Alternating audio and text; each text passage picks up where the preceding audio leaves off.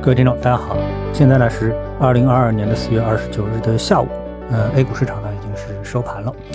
那么我们看一下啊，今天市场当中有一些什么值得我们思考的啊？实际上我觉得啊，思考要比交易要重要的多得多啊。那今天市场呢是出现了一个大涨。那么其中呢，创业板和科创板啊，它的涨幅超过了百分之四啊，应该算是相当厉害的上涨了。那么这个上涨的背后的原因是什么呢？我相信是今天我们的投资者最关心的一个问题啊。那么我们先来说一下啊，其实最近呢，我做了几个成功的预测，不知道大家啊注意到没有啊？首先呢，一个最大的预测就是大盘看跌，这当然不是一个最近的预测啊，是市场刚开始下跌。那么这个呢，我们就不展开了啊。那么就在这两天呢，呃，我做了一个预判，就是说我说美股啊。它的科技股可能已经是跌出机会来了。就在昨天晚上呢，我们看比较一下啊，道指呢是涨了百分之一点八五，纳斯达克呢是涨了百分之三点零六啊，那么这个涨幅明显是超过道指。而从年初到现在的这个呃跌幅啊累计，我们来看的话呢，就是加上啊这个昨天的涨幅，那么道指呢是跌了百分之六点六六。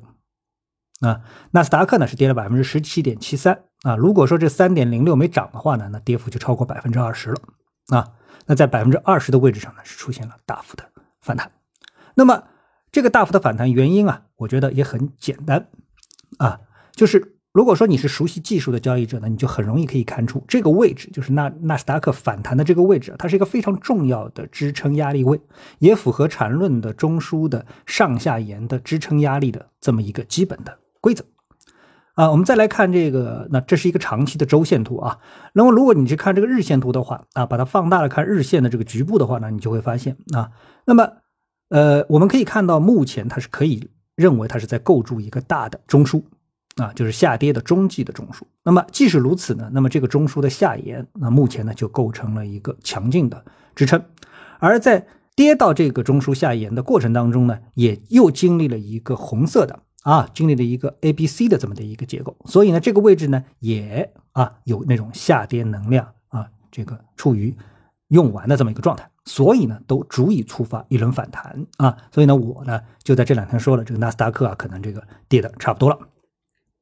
另外一个呢，第三我们就是关于人民币的贬值啊，那这个相信我大家应该印象非常的深刻，那就在人民币啊。这个拉出第一根阳线，将要突破六点四零之前啊，那么我们就注意到了啊，我就注意到了这个人民币可能出现贬值的预期了，而且是非常重要的贬值预期啊，并且结合日元的大幅的贬值，我们就做出了一个非常理性的预判啊。很多粉丝问我哪里可以交易啊，这就相当于做空人民币啊。可惜呢，以我这么多年对各个交易平台的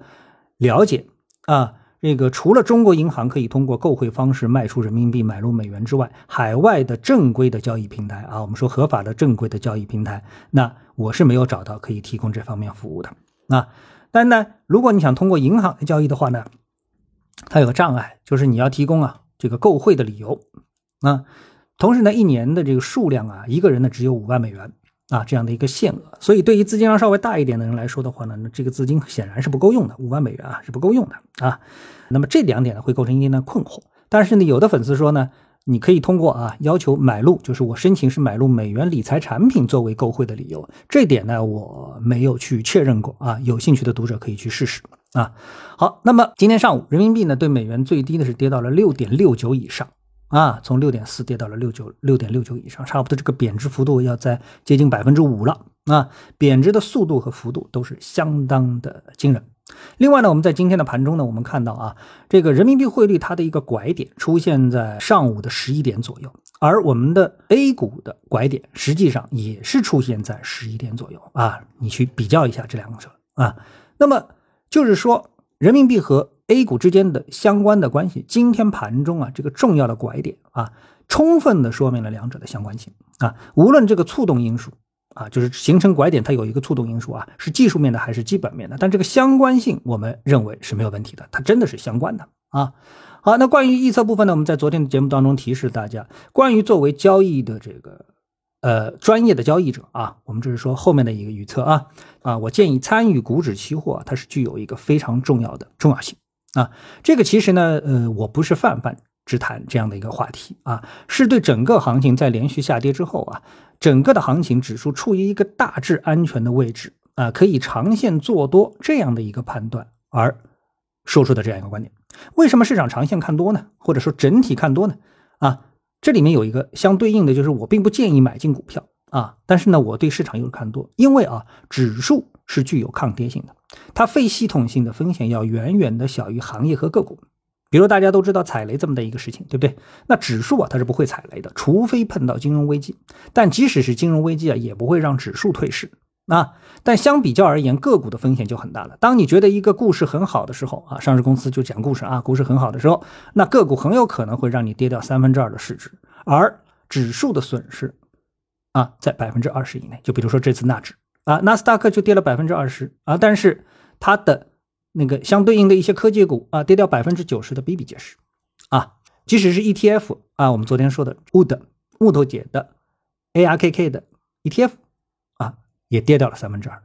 啊，那么你持有指数的同时呢，你还可以利用指数期权这种对冲工具来弥补你的这个指数方面的损失啊，万一跌了不对啊，这个方向不对，你还用它来弥补损失，当然这个就是另外一个话题了啊。好，那我们最后呢来谈一谈我们的 A 股啊，A 股，也就是说我们说指数的一个判断啊，怎么做出这样一个判断的啊？以中证五百它的周线图为例。那深度的跌入到了左侧的第一个中枢范围内，那指数的做多的风险以及小于做空的风险，啊，这个大家可以看一看啊，这个周线图啊。另外呢，我们把它放到日线图的时候呢，我们就可以看到这轮中证指数或者说这轮整个的一个行情的下跌啊，它是一个 A B C 的结构啊，A B C 三浪的结构。而在 C 浪的内部呢，还有一个啊非常明晰的一二三四五浪的这么一个结构啊，所以这就是一个。什么做空力量逐渐在这一位置被耗尽的啊，被这个消磨完的这么的一个信号啊。我们不是说整个的市场它就不会跌了啊，而是跌到这个位置，在技术上它有反弹的要求。当然，除去了行情本身之外呢，我们目前预判行情的核心是什么？还是各方关于疫情的一个博弈。那么在今天的上海的这个数据当中呢，我们看到整个的新增感染人数啊低于一万了啊。然后呢，有相当多的区呢是出现了社会面的清零的这么的一个数据啊，剩下的没清零的数这个区呢只有一二三四五六六个啊，在总数里面呢是低于了一半啊，低于一半。所以呢，呃，我想啊，全国其实在这次疫情的这个战斗当中都在看上海啊，看上海的数字是不是已经足以到了能够恢复正常的工作和生活了啊？只要啊，只有把人放出去。啊，从这个风控区里面放出去，那才会有经济，而没有经济，我们其实是根本没有办法去谈上市公司啊，去谈股价的啊。所以呢，股市是非常诚实的。所以今天的这个大幅的反弹，可能就是在告诉大家，疫情真的要过去了啊。我们也但愿这是真的。好，那今天呢，就跟大家聊到这里啊，我们下次的节目时间